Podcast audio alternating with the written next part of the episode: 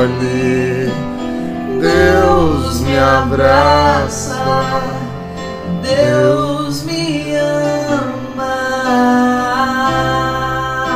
Tenha certeza desse amor. Deus me acolhe. Diga, Deus me acolhe. Deus me abraça. Deus me abraça. Deus me ama. Você crê nisso?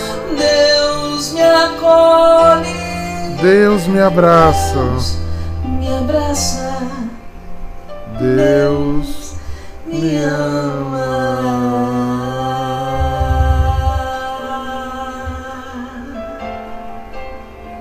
me ama. Deus me ama.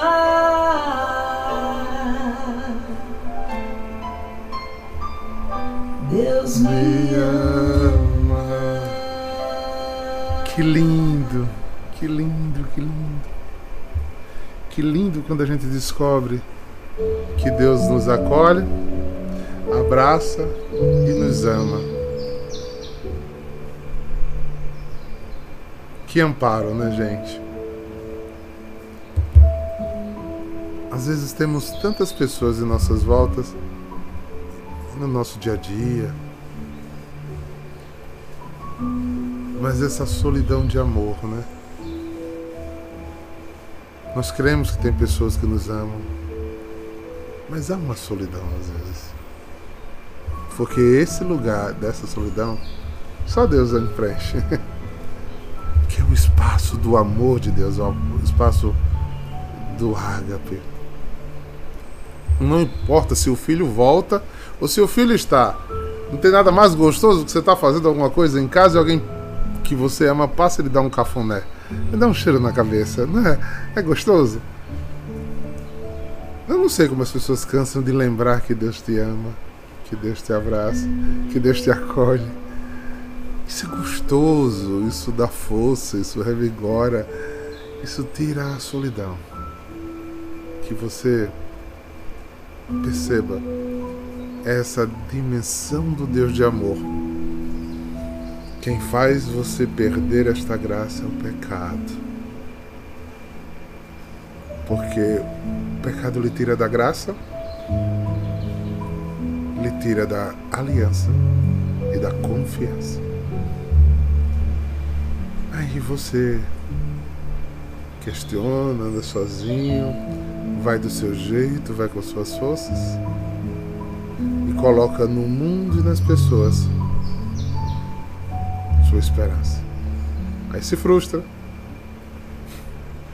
Aí fica sozinho. É uma mola, é uma roda que não tem fim, gente. É por isso que Deus precisa estar acima de todas as coisas. Entender que Ele acolhe a tua pequenez, tua precariedade, tua fraqueza, te abraça com aquilo que você traz e lhe ama porque já te amou. Presta atenção, povo de Deus. Nada que você faça muda o amor de Deus por você. O amor de Deus por você é estável. O que você faz em direção a Ele muda você em relação a Ele. Mas o amor dele por você é o maior presente que você devia nutrir, curtir e fazer fidelidade, porque quanto mais você se percebe assim, mais grande essa conexão fica. Maior em Deus, maior nos homens. O melhor de Deus nos homens está quando o busca e o procura. Amém?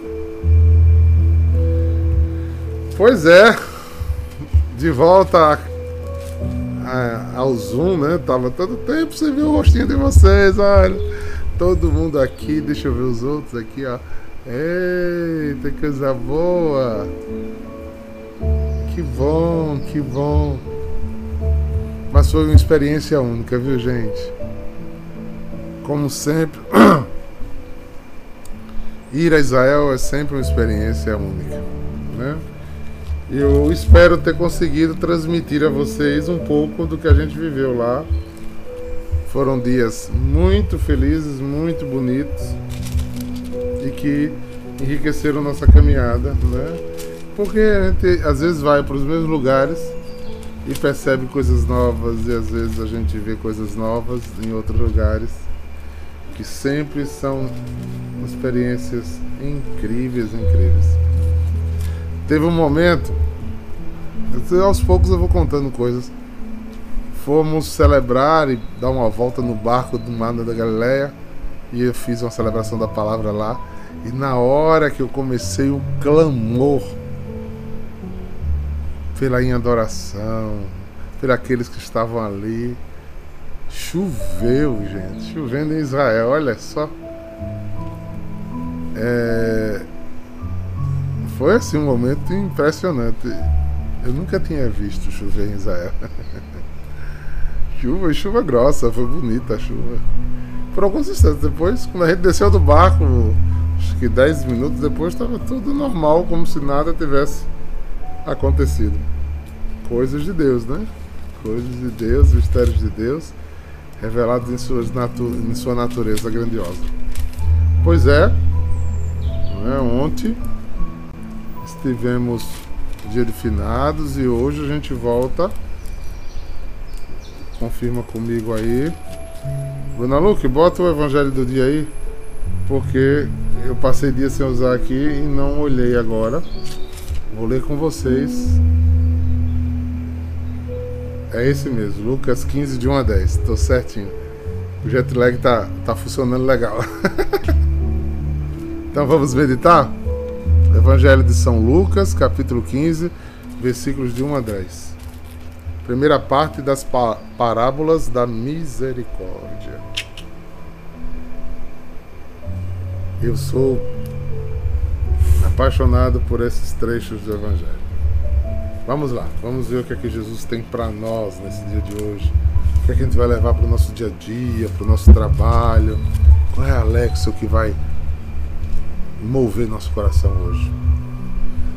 Naquele tempo, os fariseus e pecadores aproximaram-se de Jesus para escutar. Os fariseus, porém, mestres da lei, criticavam Jesus. Oh, Jesus! Há quanto tempo o Senhor é criticado, né? criticavam Jesus. Este homem acolhe os pecadores e faz refeição com eles. Então Jesus contou esta parábola. Se um de vós tem cem ovelhas e perde uma, não deixa as noventa e nove no deserto e vai até aquele que se perdeu até encontrá-la? Quando a encontra, coloca no ombro e com alegria, e chegando em casa, reúne os amigos e os vizinhos diz: Alegrai-vos comigo, encontrei minha ovelha que estava perdida. Eu vos digo: assim será no céu a mais alegria por um só pecador que se converte, do que 99 justos que não precisam de conversão. E se uma mulher tem dez moedas de prata, perde uma, não acende a lâmpada, varre a casa e procura cuidadosamente até encontrá-la? Quando a encontra, reúne as amigas e diz: Alegai-vos comigo, encontrei a moeda que tinha perdido, por isto eu vos digo: haverá alegria entre os anjos de Deus por um pecador que se converte. Já olhamos tantas indagações desse texto, mas o meu olhar hoje vai para a primeira parte do texto primeiro. Os publicanos e pecadores aproximavam de Jesus. Quem se aproximava de Jesus? Publicanos, aqueles que não eram praticantes da fé. Não praticavam a fé. Eu acho que devia ter deles que até acreditavam em Deus, mas não praticava a lei, não praticava os ritos, não praticava... E pecadores, aqueles que professamente estavam proibidos de estar na presença de Deus está ligado aos ritos de Deus, começam a se aproximar de Jesus. Se a gente traz para a nossa realidade, começa a aproximar-se de Jesus, pecadores e publicanos. Quem é que está vindo ouvir Jesus? São os santos? Não. Somos nós, os pecadores, cheios de falha e de defeito. Há um perigo muito grande quando nos tornamos inquisitores dos outros. Né? Que achamos que a soberania de nossas, nossas verdades nos dá autoridade sobre as outras pessoas. Né? E leixamos né? e não nos aproximamos de Jesus como devíamos. Por quê? Eles se aproximaram de Jesus. E o que, é que acontece? Os fariseus, porém, e os mestres da lei criticavam Jesus. Este homem acolhe pecadores e faz refeição com eles. Jesus, que veio da vida com abundância, as pessoas se aproximou deles? Não. Jesus chorou quando os viu como ovelhas sem pastores, sem pastor. Mas Jesus andava e pregava e vinha os eleitos, a representação religiosa da época vinha para criticá-lo. E a escória, os pobres, os desamados, os desvalidos vinham para escutá-lo.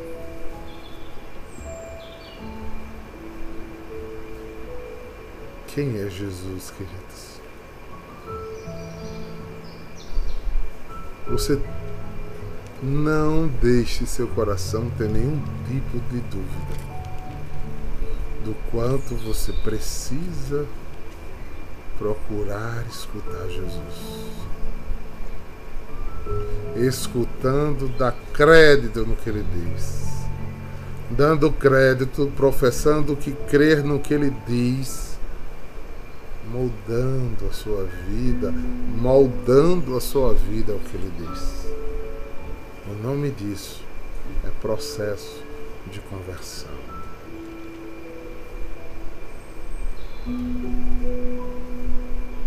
Quem entra em verdadeiros processos de conversão pela força do Espírito Santo vai abrindo mão de tanta coisa de convicções, de verdades absolutas. Vai se tornando dócil.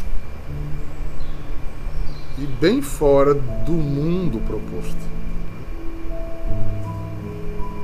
Mundo que propõe atitudes radicais, ideologias próprias, desejo de reinventar a roda marcado por uma grande simplicidade. A simplicidade de ser. Somente. Ser ovelha. Porque isso causa para Jesus, dito nessas duas parábolas, o quê? Alegria. E só a Jesus? Não, ao céu. Porque você entrou em processo de conversão. É porque você já acertou? Não. Vocês aí do Zoom estão vendo as irmãs aí comendo? Aí você olha, tudo santa. Mentira. Mentira. tá tudo em processo. Mas elas sabem onde é que tem que colocar suas vidas, seu colo. Porque Deus nos chama. Deus nos ama. Deus as acolheu, as abraçou e as amou. E a gente não está no redil porque a gente é justo. E está no redil porque ele deixou 99 e foi lá buscar a gente. E como ele foi buscar-nos, nós nos encontramos com ele. tão importante esse lugar, essa pertença, esse estar, gente. Isso faz toda a diferença para nós.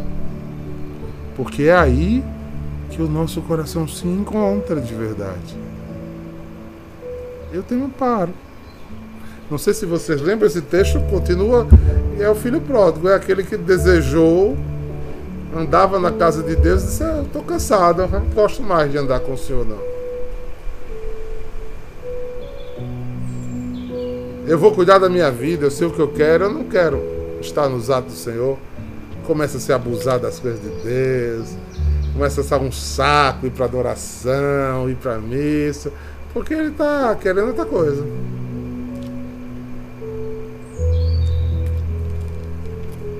Ele diz: Me dê os bens que eu vou gastar com o que eu quero.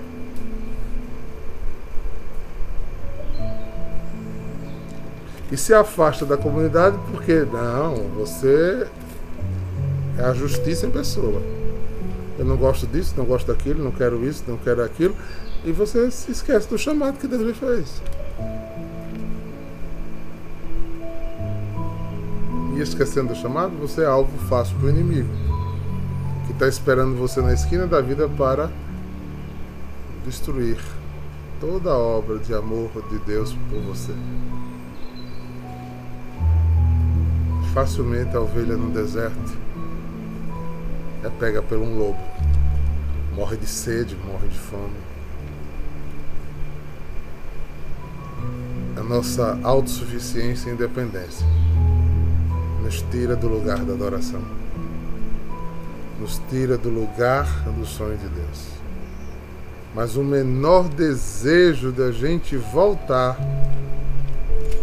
o nosso grito de dizer: errei, pequei, me afastei, mas quero estar de volta.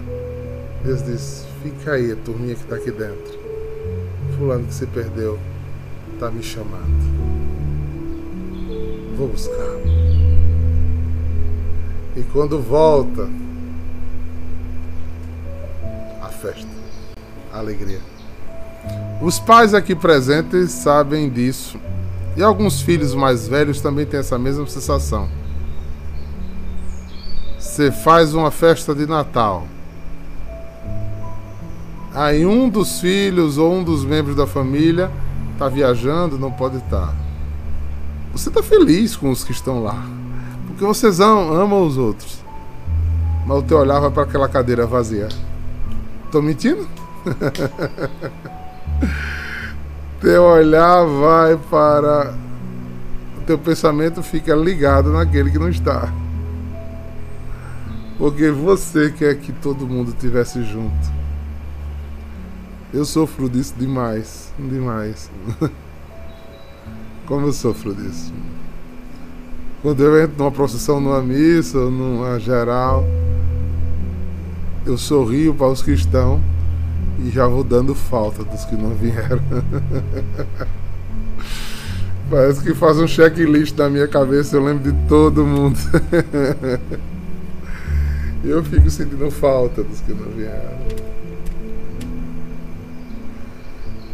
Se Jesus não não fosse assim, ele não tinha dito: cadê os outros nove? Não, não voltaram? Cadê? Ah, gente, é tão lindo essa parte misericordiosa de Deus no meio de nós. Chega, fica pequeno a mexerico dos fariseus, né? As calúnias.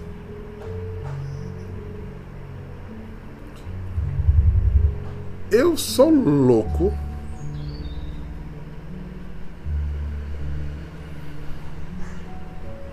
Para entender.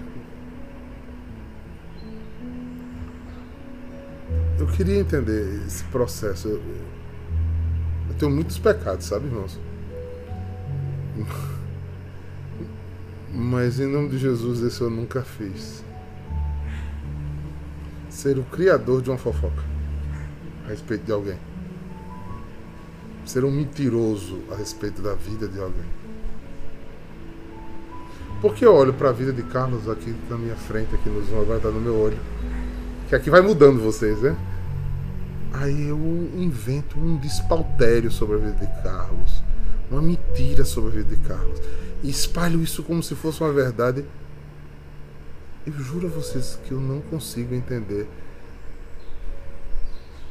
qual motivação. Porque eu já tive raiva de pessoas, sabe? Eu já tive mágoa, já fiquei sem perdoar algumas pessoas. Mas meu coração nunca quis produzir isso. Eu não consigo entender quem isso faz. Eu não consigo. Olha o que esses caras disseram a Jesus aqui. De Jesus. Os fariseus, porém, os mestres da lei, ou seja, os que deviam respeitar Jesus pelo quanto eles já tinham se admirado, o quanto ele conhecia as escrituras, o quanto ele era mestre, que tinha visto milagres e sinais, pelo menos um rabume ele era. Olha o que ele está. Este homem acolhe os pecadores e faz refeição com ele. Publicanos e pecadores se aproximavam para escutar Jesus. Os fariseus, porém, mestre da lei, criticavam. Esses mesmos caras chamaram Jesus de Beuzebu.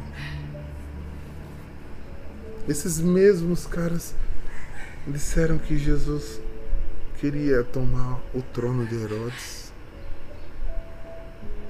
De onde vem essa capacidade de inventar mentiras a respeito dos outros? Isso é muito dolorido, gente. Eu não consigo entender como isso surge. Esse desejo de, de, de eliminar as pessoas, de jogar as pessoas fora. Né? Gente, nós estamos na. Isso talvez esteja ficando um desvio de caráter. Veja o número de fake que, que se lança nas internets hoje em dia. Matam gente separam gente, casam gente. É, e as coisas mais absurdas. Depois é desmente. Não, não é, foi fake. Hoje tem gente ficando especialista atrás de buscar o que é verdade e o que é fake. Porque o mundo do fel, da destruição, da crítica, do pensamento absolutista está destruindo o respeito entre as pessoas. E com isso se afastando cada vez mais de Jesus Exame. Ame seu próximo como a si, ou seja, faça com o outro o que você gostaria que o outro fizesse com você.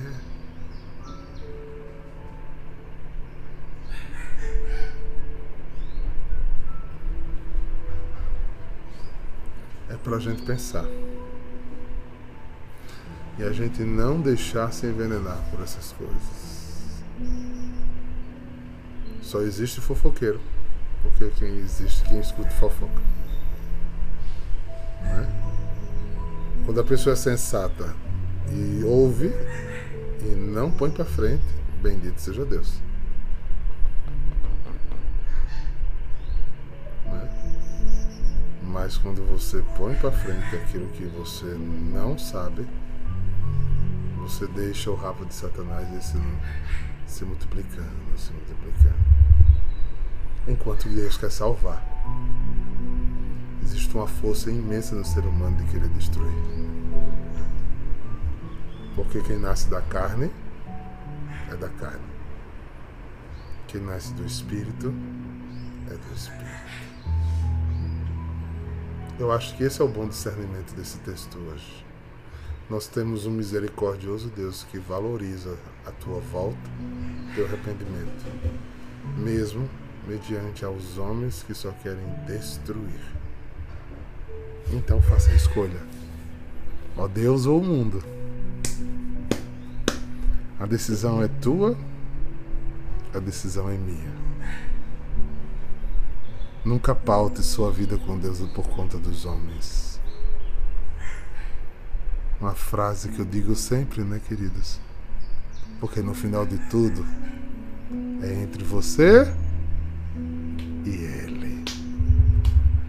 Nada, nada te separe do amor de Deus, nada, nada te separe da vinculação com Deus, nada, nada te separe das promessas que Ele te deu, porque Ele é fiel para cumprir. Ele não desiste, Ele não muda, Ele é sábio e verdadeiro.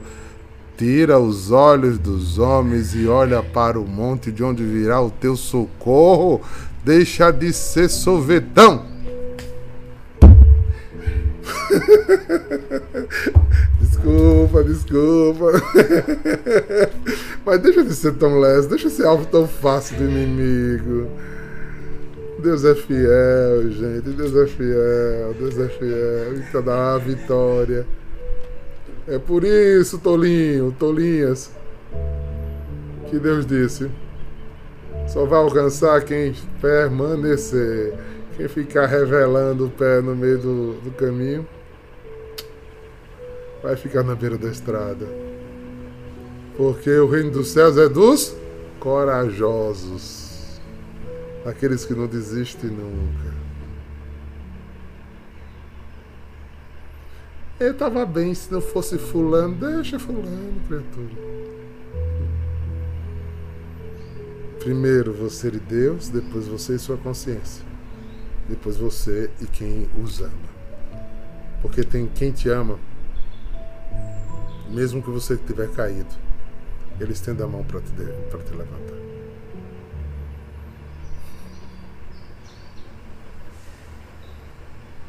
É um pai que espera na varanda da vida aqueles que se perdem. Pensemos nisso, vivamos assim, porque nós temos um Deus que nos espera e tem saudade de ti. Diga sem medo: Deus tem saudade de mim. E toda vez que eu me perco em mim ou no meu pecado, Ele tem saudade do meu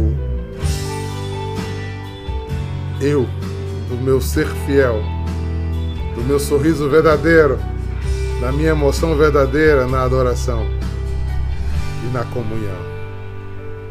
Volta pra casa, povo. Estava com saudade de ti. Estava com saudade de ti. Deus estava com saudade de ti, querida. Eu Querido. me afastei.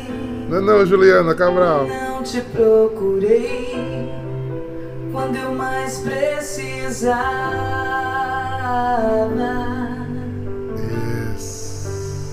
Estava com saudade de ti. Estava com saudade de ti. Ele tem saudade de você, mas tu acha Eu me afastei, não te procurei quando eu mais precisava. Tem, Brena, tem muita saudade de ti, Brena.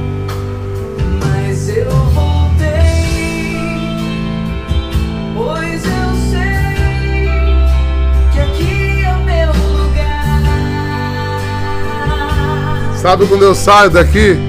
Nunquinha. Eu voltei, pois eu sei que sem ti não posso ficar. Eu já fiz isso, eu já saí. Mas eu aprendi a voltar e fechei a porta, viu? Não saio mais não. Pois eu sei que aqui é Muito beijo.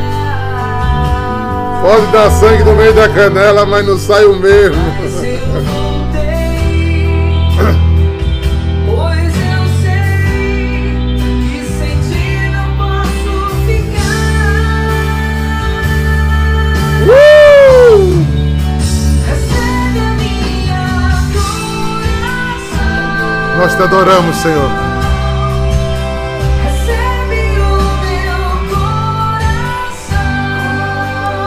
Senhor me abraça, me acolhe, me ama. Agora receba a minha adoração. Receba meu coração. É a única coisa que eu tenho, Senhor, para te dar. Porque se eu produzir dinheiro, você é o dono da riqueza. Se eu falar do teu nome, eu estou fazendo a minha obrigação. A única coisa que eu tenho aqui é minha aliança contigo. É o meu coração. Meu quando ele estiver sujo, lava com teu sangue, Jesus. Esse é o mais valioso que eu tenho. Por isso, o lugar mais alto que eu quero estar, meu Deus, é de joelho aos teus pés. Não me deixe ser carcomido pelos meus pecados, mas receba minha adoração nessa manhã. Hoje, amanhã eu quero adorar de novo. Depois de amanhã, de novo. Eu peço que isso se derrame aos meus irmãos. Em nome do Pai, do Filho e do Espírito Santo. Shalom!